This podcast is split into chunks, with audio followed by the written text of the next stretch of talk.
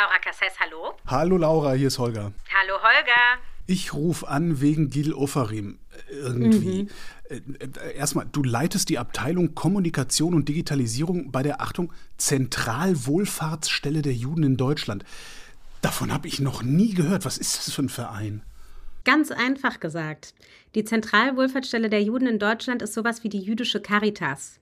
Die ist natürlich viel kleiner als die Caritas, aber einer der sechs Spitzenverbände der freien Wohlfahrtspflege in Deutschland war sie übrigens auch schon vor der Shoah und kümmert sich, kurz gesagt, um die vulnerablen Gruppen innerhalb jüdischer Communities in Deutschland. So, Gil Ofarim ist Musiker, Schauspieler, Influencer und Jude. Er hatte vor zwei Jahren behauptet, in einem Hotel in Leipzig antisemitisch beleidigt worden zu sein, daraus eine Riesennummer auf Insta gedreht, das konnte nicht bewiesen werden, dann ist das Verfahren eingestellt worden und ein neues Verfahren gegen Ofarim eröffnet worden wegen Verleumdung. Jetzt gerade läuft der Prozess, beziehungsweise ist mehr oder weniger gelaufen.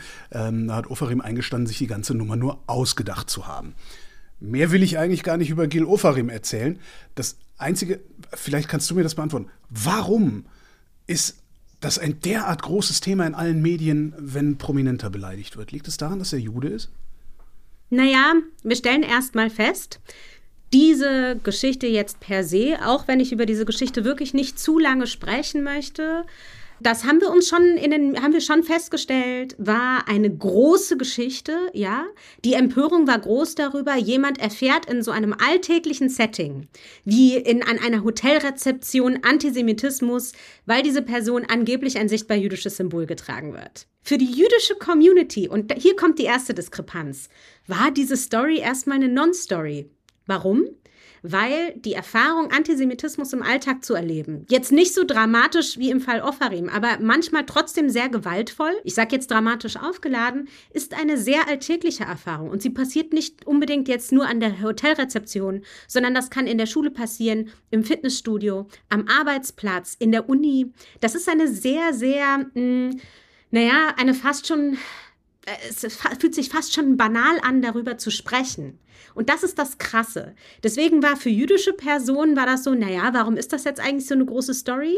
Während sie medial wahnsinnig aufgeladen wurde und extrem emotionalisiert. Und gleichzeitig, und das ist das Interessante, wurde in Reaktion auf diese Story wahnsinnig viele, wurden wahnsinnig viele jüdische Personen gefragt, ja, erlebt ihr das wirklich mit dem Antisemitismus? Jetzt gibt es ja aber auch noch andere Fälle, die durchaus nicht erstunken und erlogen sind, wie zum Beispiel ein, ein, ein Fall besonders extremer rechtsterroristischer Gewalt, der versuchte Anschlag auf die Synagoge in Halle.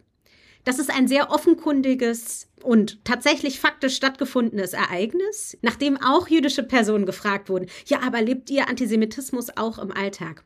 Und diese Diskrepanz würde ich erstmal feststellen, dass das extrem, mm, also dass das auf der einen Seite in so einer Einzigartigkeit sich diese Story halt angeboten hat. Da ist ein Typ, der ist extrem aufgebracht, der hat so einen großen Davidstern äh, getragen und jetzt wird der an der Hotelrezeption beleidigt das eigentliche Thema ist Antisemitismus. So. Und du hattest vor zwei Jahren zu der Offerim-Geschichte schon mal in der Zeit geschrieben. Zeigt sich nicht gerade in dieser pompösen Empörung, wie desinteressiert die Gesellschaft eigentlich an jüdischen Lebensrealitäten und Alltagserfahrungen ist. Das heißt aber doch, dass es im Grunde gar nicht so schlecht ist, wenn gelegentlich mal ein prominenter Opfer von Antisemitismus wird und das Ding äh, groß machen kann, oder? Naja, aber jetzt in diesem Fall ist die Geschichte nach hinten losgegangen. Und das Problem ist, dass, in, dass ohnehin schon jüdischen Personen in allen möglichen Kontexten Antisemitismus als Erfahrung abgesprochen wird. Das heißt, eine Geschichte wie diese verstärkt nicht im Zweifel das Bewusstsein für die Existenz von Antisemitismus in jeglichem gesellschaftlichen Raum, der sich im Übrigen ja auch seit dem, seit dem Massaker des 7. Oktobers in einer derart exponentiellen Art ver, vervielfacht hat. Ist es der Antisemitismus, der zugenommen hat, oder ist es nur dessen Sichtbarkeit? Es ist beides. Aber ähm, ich würde schon sagen, dass durch eine solche Situation, äh, durch eine solche Situation wie am 7. Oktober ähm, natürlich eine bestimmte Energie entsteht. Die Eskalation im Nahen Osten bringt immer auch ein weiteres Gewaltpotenzial mit. Das ist nichts Neues, sondern wir kennen das von 2014, wir kennen das auch von 2021. Wir wissen, dass wenn die Gewalt im Nahen Osten eskaliert, ähm, prägt sich das auch als Antisemitismus gegenüber Jüdinnen und Juden weltweit aus. Den Punkt, den ich vorher, vorhin machen wollte, ist, Antisemitismus ist als Alltagserfahrung sehr real. Und du hast gerade eben äh, diesen Text zitiert, den ich damals in Reaktion auf diese Geschichte ähm, von Gil Offarim geschrieben hatte. Das meiste, was in diesem Text drin steht, ist noch gültig, weil es eigentlich mir es zu diesem Zeitpunkt auch wichtig war, auf die, auf die strukturelle Vernachlässigung dieses Phänomens einzugehen und festzustellen, wenn Jüdinnen und Juden im Alltag Antisemitismus geschieht oder sogar wenn er in der Form höchster Gewalt oder brutalster Gewalt passiert, wird diese strukturelle Erfahrung von Antisemitismus Jüdinnen und Juden, sie müssen sich trotzdem erstmal erklären. Es wird ihnen trotzdem gewissermaßen, es wird trotzdem immer wieder in Frage gestellt. Du sagst es, ähm, es ist banal, äh, als, als Jüdin oder Jude äh, ja, mit Übergriffigkeiten konfrontiert zu sein. Ähm, du sagst auch, es ist ein strukturelles Problem. Wie kann man von diesem strukturellen Problem berichten, ohne den täglichen Einzelfall zu konstruieren. Gil Offerim, der, der Restaurantbesitzer, der irgendwie blöd angepöbelt. Wir kennen ja all diese Sachen, die dann irgendwann mal zufälligerweise mitgefilmt worden sind und dann in der Presse landen. Wie kann man darüber berichten als strukturelles Problem? Ich denke, und weil wir ja jetzt hier auch im Übermedien-Podcast sprechen und du natürlich, ich mir vorstellen kann, dass du natürlich auch wissen möchtest, wie können Medien adäquat reagieren. Ich denke, es ist eine Balance aus beidem. Es ist eine Balance, die sich zusammensetzt aus natürlich einer Geschichte, die Medien erzählen wollen, die natürlich möglichst nahbar ist, die aber dennoch mit einbeziehen muss, dass diese Erfahrung jetzt nicht quasi ein Einzelfall in einem bestimmten Milieu ist, sondern erstmal ist wichtig festzustellen, dass Antisemitismus, dass es in unserer Gesellschaft keinen antisemitismusfreien Raum gibt. Was meine ich damit? Das müsste man vielleicht auch nochmal konkretisieren. Antisemitismus existiert natürlich als Diskriminierungsform gegenüber Jüdinnen und Juden, ja, als abwertende Haltung gegenüber Jüdinnen und Juden, ähnlich wie andere Diskriminierungsformen. Rassismus, Sexismus, so, äh, Diskriminierung gegen Menschen mit einer Behinderung oder mit einem höheren Alter. Aber Antisemitismus funktioniert auch als ein Weltbild. Ein Weltbild, das aufteilt in die Mächtigen da oben, in die geheimen Kräfte, die Mächte, die alle Strippen ziehen. Und auch in dieser Latenz und in dieser Form, wie zum Beispiel in Form von Verschwörungen ähm, oder in Form von verkürzten Kapitalismuskritiken oder in Form von verkürzten polit politologischen Abhandlungen, wie sie dann eben wiederum sich ganz häufig ausagieren in Form einer Ver vermeintlichen Israel-Kritik in Anführungsstrichen, auch die kommt bei Jüdinnen und Juden als Antisemitismus an. Und das macht ihnen Angst, weil während diese Form des Antisemitismus, die im Übrigen vor allem in der bürgerlichen Mitte der Gesellschaft weitaus verbreiteter ist, als man denkt oder glauben möchte, Während diese Form des Antisemitismus sich nicht direkt gegen Jüdinnen und Juden als du scheiß Jude richtet, ja, du scheiß Jude ist etwas Greifbares. Das ist etwas, was vielleicht auf dem Schulhof passiert, zwischen Schülerinnen und Schülern. Das wird aber zum Beispiel die Lehrkraft nicht sagen. Was aber zum Beispiel sein kann, ist, dass die Lehrkraft ein solches antisemitisch geprägtes Weltbild nicht erkennt, jüdische Personen in dieser Atmosphäre sich aber dennoch unwohl fühlen, weil sie wissen, was damit gemeint ist. Das heißt, Einerseits ist es wichtig, Antisemitismus als strukturelles Problem zu begreifen, ja, dass diese Bilder nun mal existieren. Es ist natürlich wichtig, die Geschichte an einem Einzelfall oder an einem bestimmten Fall greifbar zu machen. Und dann, und jetzt kommt der dritte Punkt, ist es aber auch noch wichtig zu beachten, dass es mittlerweile ja wirklich breitflächig angelegte und betroffenenbezogene Forschung dazu gibt, die belegt, in welchen Milieus treten eigentlich solche Fälle auf. Und die sind extrem wichtig. Diese drei Punkte sind extrem wichtig, um das Bild als Ganzes zu begreifen und eben auch zu sagen, naja, okay, dann war dieser Fall, wie jetzt eben im Fall von Offarim, sehr, sehr öffentlichkeitswirksam steht aber nicht repräsentativ zwingend für die Erfahrungen von Jüdinnen und Juden. Was wir definitiv festgestellt haben, und an der Stelle war es völlig egal, ähm, ob äh, ähm, er gelogen hat oder nicht, ja, was, ich, äh, was festgestellt wird, und das kann man im Übrigen bei jeglichen Berichterstattungen über Antisemitismus und im Übrigen auch über na, jüdisches Leben feststellen, da gibt es einerseits die Berichterstattung und dann gibt es zum Beispiel auf Social Media die Kommentarspalten. Und die sehen jetzt, unabhängig davon, welche Geschichte da erzählt wird, häufig recht ähnlich aus. Und äh, das ist ja mit einzulesen, also die Reaktion darauf, wenn über einen solchen Fall berichtet wird, äh, die kann man nicht einfach steuern, ja. Ähm, und die ähm, ist aber wichtig mit zu, also für mich aus meiner Perspektive auch für Medienschaffende mit zu beachten.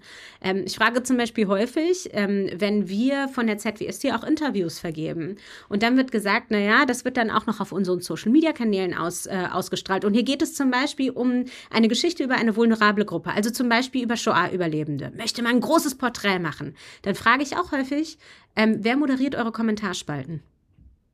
Weil das wichtig ist, weil das essentiell ist, dass das auch Teil sozusagen des medialen Kontextes ist, äh, in dem eine solche Information auch in, äh, ja, in die Öffentlichkeit getragen wird.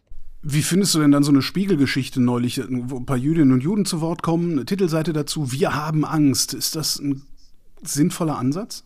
Meine Kollegin Marina Czerniewski, die die Geschäftsführerin des äh, Beratungsstellenverbundes OFEC für Betroffene von antisemitischer Gewalt und Diskriminierung ist, die sagt, es ist natürlich wichtig zu begreifen, dass Jüdinnen und Juden Angst haben. Was aber noch viel wichtiger ist zu verstehen, dass dies ja nicht nur eine subjektive Empfindung ist sondern dass der Anstieg antisemitischer Vorfälle und antisemitischer Gewalt ja nicht nur dazu führt, dass Juden mehr Angst haben, sondern dass ihr Alltag dadurch de facto eingeschränkt wird.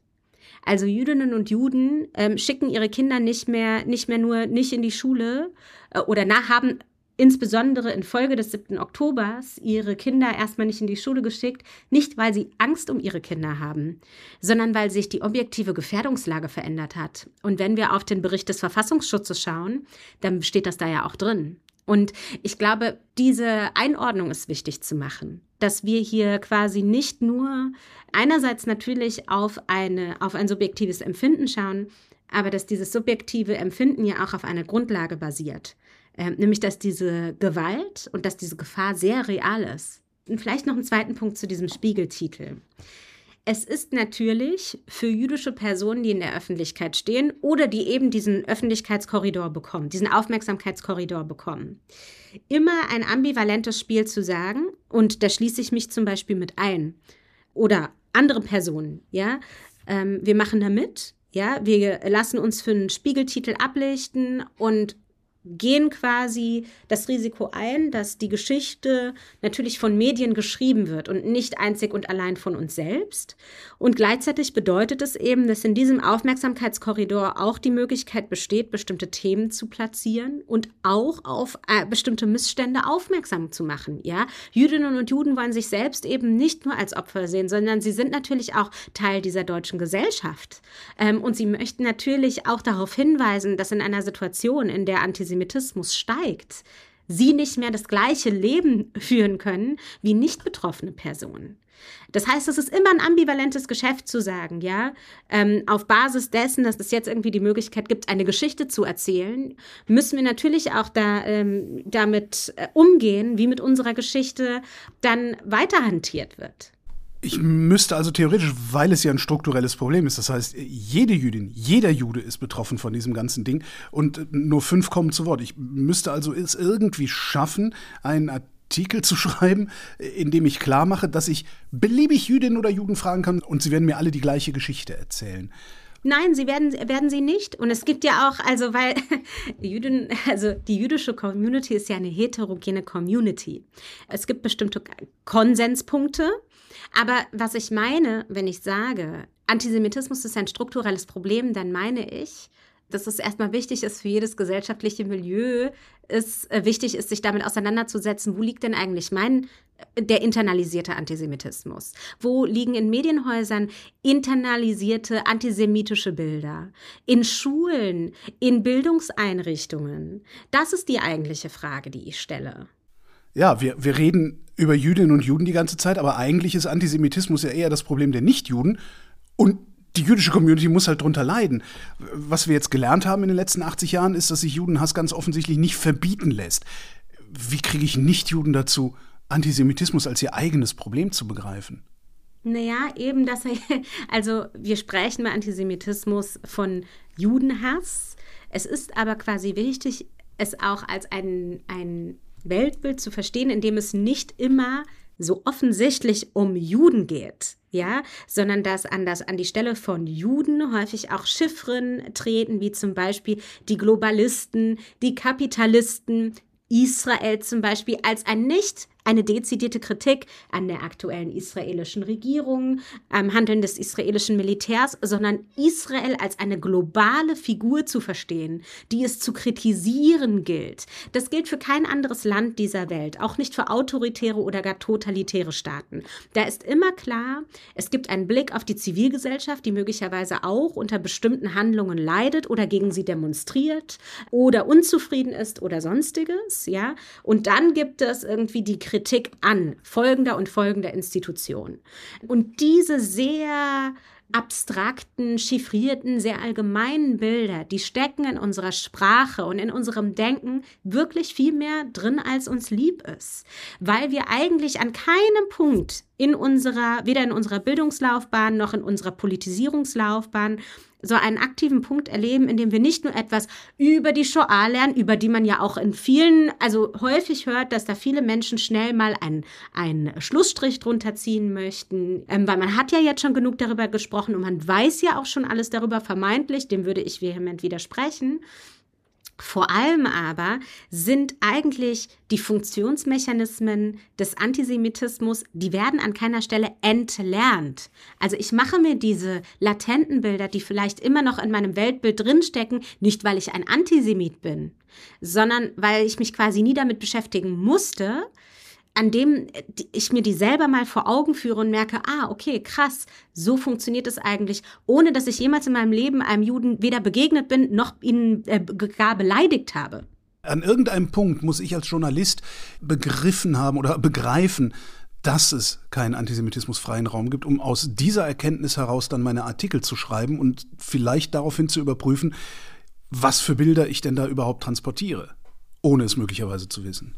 Ja, ich glaube, jenseits, weißt du, unabhängig davon, ob du jetzt Journalist bist, ob man eine Lehrkraft ist oder ähm, eine, oder keine Ahnung, irgendwo an der Kasse arbeitet. Ich glaube, das ist wirklich der allererste Punkt. Und im Übrigen gilt es auch, also ähm, für jüdische Personen selbst, die natürlich auch in dieser Gesellschaft sozialisiert sind. Ja, jüdische Personen werden sich jetzt nicht gegenseitig als Juden beleidigen, ja, sondern worum es mir geht, ist, an welcher Stelle habe ich persönlich antisemitische Weltbilder möglicherweise unwissend internalisiert. Da kann jede Person bei sich selbst anfangen und das mal kritisch für sich überprüfen, ja, welche Ausdrucksformen des Antisemitismus gibt es und an welcher Stelle habe ich das vielleicht nicht kritisch überprüft. Und natürlich kommt an der Stelle Journalistinnen eine besondere Verantwortung zu. Der zweite Punkt, den ich vielleicht für Journalistinnen sagen würde, ist, dass es wahnsinnig wichtig ist, gewisse strukturelle Lebensrealitäten jüdischer Menschen in Deutschland zu kennen. Und da ist vielleicht ein Punkt, der mir häufig in der Debatte oder vor allem auch bei sehr öffentlichkeitswirksamen, sehr sichtbaren jüdischen Personen, die sehr viel in Medien sprechen, sehr untergeht, ist, dass wir bei der jüdischen Community in Deutschland von einer Community sprechen, die zu 90 Prozent Migrationsgeschichte hat, und zwar aus den Ländern der ehemaligen Sowjetunion damit einhergehen natürlich auch sich überlappende oder Mehrfachdiskriminierungsformen einhergehen. Also zum Beispiel ähm, viele jüdische Menschen erleben in ihrem Alltag zum Beispiel auch antislawischen Rassismus aufgrund dessen, weil sie vielleicht nicht akzentfrei Deutsch sprechen, wegen ihres Nachnamens. Viele ältere jüdische Menschen leiden zum Beispiel unter struktureller Altersarmut, was eine Migrationsfolge ist.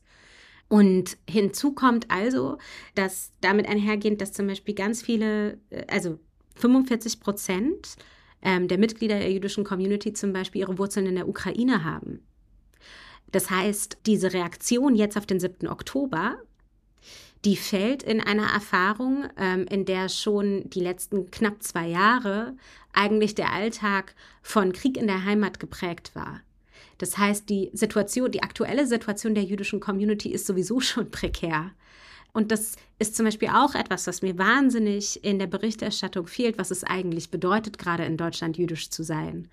Und zwar vor dem Hintergrund all dieser Erfahrungen, nicht nur weil man Jude ist, ja, oder Jüdin ist, sondern weil es ganz, ganz viele Aspekte jüdischer Lebensrealitäten äh, gibt, die, diese, die dieses Leben hier sehr prekär machen.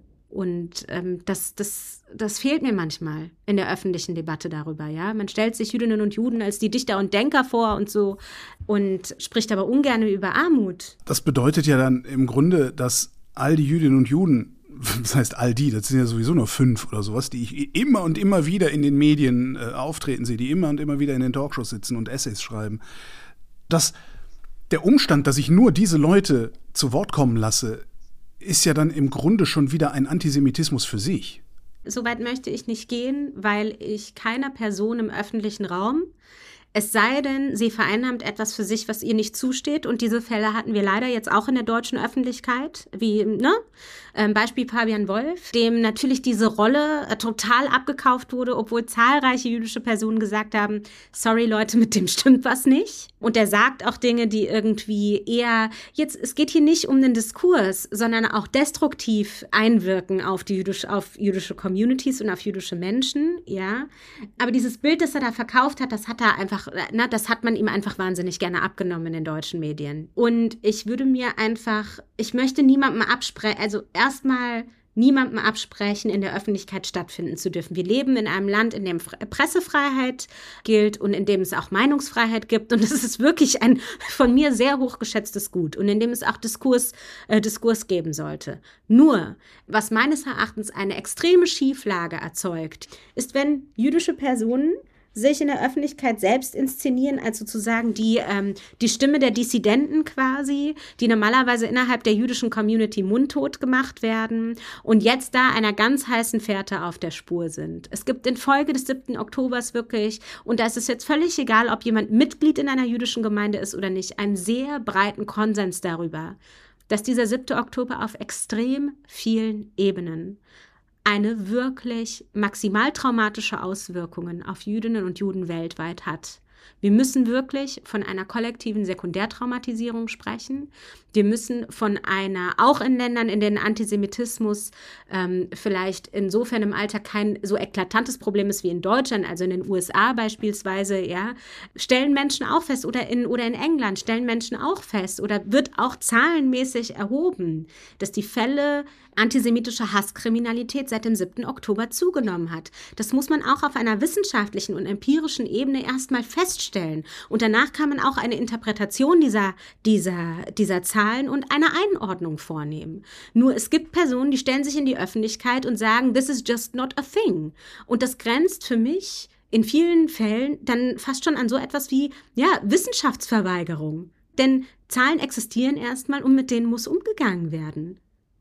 Und hinzu kommen natürlich die zahlreichen Erfahrungsberichte von Jüdinnen und Juden. Und das in einem Einklang ergibt ein anderes Bild als die eine oder andere singuläre Expertin, die dann davon berichtet, dass ihr Leben in Deutschland aber ganz toll ist. Es sei denn, sie äußert sich kritisch in Anführungsstrichen zu Israel. Und das stimmt einfach nicht. Das gilt für die allermeisten Jüdinnen und Juden in Deutschland eben nicht. Und diese Einordnung müsste eben auch durch Medien vorgenommen werden, zu sagen, naja, das ist jetzt irgendwie eine singuläre Position. Und dann gibt es aber auch noch die Empirie und dann gibt es auch noch Erfahrungsberichte von Personen, die vielleicht nicht den fünften Bestseller verkauft haben, ähm, sondern vielleicht auch unsichtbarer sind aufgrund ihrer prekäreren Lebensverhältnisse, deren Erfahrung aber mindestens genauso valide ist. Nochmal zu Offerim. Ähm, ich lese jetzt die eine oder andere Entschuldigung von anderen Prominenten, die sagen, ja, Entschuldigung, dass ich damals vor zwei Jahren so vorschnell geurteilt habe, kommt nicht wieder vor. Ähm, das erinnert mich so ein bisschen an Kachelmann, der ja auch immer wieder Pars pro Toto so aus dem Hut gezogen wird, wenn es darum geht, beliebig Vergewaltigungsvorwürfe als völlig unbegründet hinzustellen. Denkst du, dass wir das in Zukunft mit Offerim und Antisemitismus sehen werden? Naja, es ist doch, ich meine, du hast dieses Beispiel genannt. In welcher, also in welchen Form, bei welcher Diskriminierungsform gibt es sowas, dass nicht das Grundprinzip gilt, believe the victim? Es wird immer Situationen geben, in denen Personen sich den tatsächlichen, realen Zustand, dass Hasskriminalität existiert, dass Diskriminierung existiert, dass Gewalt existiert, sich das zunutze machen werden, um sich selbst als Opfer zu inszenieren. Dass Menschen das tun, ändert nichts daran, dass diese Geschichte sehr real ist. Und man glaubt es ihnen ja auch, weil solche Geschichten real sein können. Und ich möchte nur Ich möchte nur, ähm, also gerade wenn wir jetzt über, darüber sprechen, ja, über die Frage danach, wem glaubt man eigentlich wann?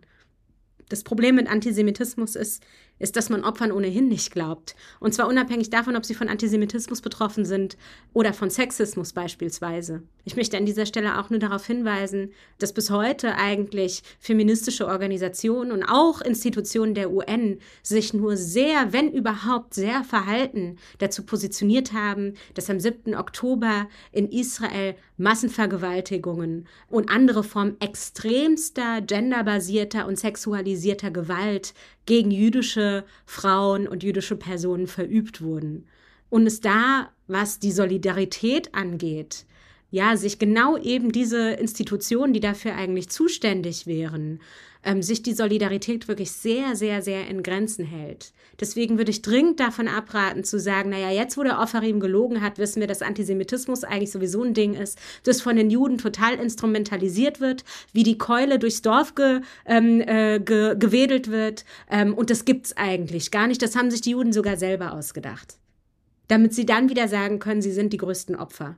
Also ich, ich möchte das eigentlich nicht reproduzieren, aber ich finde es wichtig, das mal so extrem und explizit zu sagen, wie das auch im Umkehrschluss bei Betroffenen ankommt, für die diese Gewalt alltäglich und so unglaublich real ist, denen eigentlich nie zugehört wird, nur weil sie halt nicht prominent sind. Und das ist etwas, das vor allem im Kontext und im Schatten dieses 7. Oktobers wirklich extremst schmerzhaft ist. Und ich bin jetzt auch wieder auf einer emotionalen Ebene, aber ich möchte das wirklich strukturell übersetzen dass vor allem für Personen, die eben kein öffentliches Sprachrohr haben, die genau dieses Gefühl haben, toll, jetzt hat da einer Scheiße gebaut und jetzt glaubt man keinem von uns mehr. Und das ist wirklich nochmal der Grund, warum ich mich zum Beispiel gar nicht so sehr auf diesen Fall fokussieren wollte und will, ist wirklich, weil ich glaube, dass wir genug Fälle haben, die das Gegenteil beweisen und eine Datenlage haben, die das Gegenteil beweisen. Die Rechercheinformationsstelle Antisemitismus äh, gibt seit äh, dem 7. Oktober und auch schon davor im Übrigen. Ich nehme nur den 7. Oktober quasi als negativen Meilenstein, an dem sich sehr gut auch darstellen lässt, was eigentlich bestimmte Ereignisse mit der Dynamik von antisemitischen Fällen machen. Aber diese äh, dank der, äh, der Zahlen der Rechercheinformationsstelle Antisemitismus, kurz RIAS, haben wir diese Faktenlage seit vielen Jahren. Auch die Fundamental Rights Agency Agency der Europäischen Union hat ähm, in den letzten Jahren mehrfach Erfahrungen und das Erleben von Jüdinnen und Juden ähm, erfasst in Form von Umfragen. Und erst seitdem haben wir eigentlich auch eine Datenlage, die belegt, dass es einen Erfahrungsraum, den wir als israelbezogenen Antisemitismus oder als rechtsextremen Antisemitismus oder als Antisemitismus in der sogenannten Mitte der Gesellschaft oder in anderen Milieus verstehen, haben wir die Datenlage, die das unterlegt. Und diese Datenlage reicht schon aus, um ein Bild zu zeichnen, in dem klar wird, es braucht jetzt nicht den einen Fall, um feststellen zu können, gibt es das wirklich mit dem Antisemitismus? Und ohnehin würde ich auch noch mal kritisieren, das in den Raum zu stellen, insbesondere in Deutschland. Da wäre ich ganz vorsichtig damit, ja, mit der Frage danach, wie gefährlich ist Antisemitismus wirklich? Dafür haben wir äh, nicht nur einen kontemporären Beleg, sondern auch einen historischen. Laura Cassess, vielen Dank. Danke dir, Holger. und das war Holger ruft an für diese Woche. Danke für die Aufmerksamkeit. Nächste Woche reden wir wieder über Medien und bis dahin gibt es über Medien zu lesen auf übermedien.de.